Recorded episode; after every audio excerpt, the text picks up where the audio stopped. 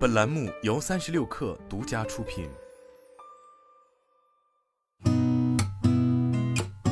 八点一刻，听互联网圈的新鲜事儿。今天是二零二三年五月五号，星期五，早上好，我是金盛。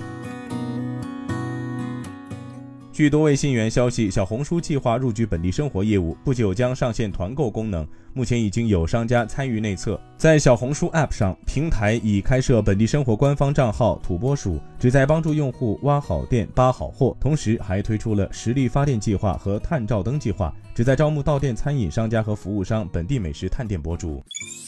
三十六氪获悉，五一期间，西贝莜面村门店客流量明显加大。四月二十八号至五月三号期间，全国门店儿童餐销量超过四十七万份，门店儿童客流将近二十万。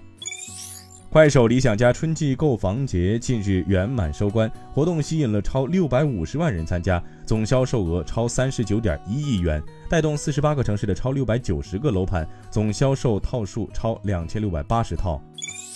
拼多多相关负责人表示，拼多多总部从中国迁至爱尔兰的消息严重失实，纯属误读。拼多多出生在上海，成长在中国，拼多多总部始终在中国上海，不会改变。沃尔沃汽车宣布将在瑞典裁减一千三百个办公室工作岗位，约占其瑞典员工总数的百分之六，以削减成本。该公司 CEO 吉姆·罗文说，沃尔沃去年开始的降本举措已经开始在材料成本等一些关键领域起效。据媒体报道，业内消息人士称，由于今年上半年不及预期，苹果 MacBook 的出货量可能会在2023年出现个位数下降。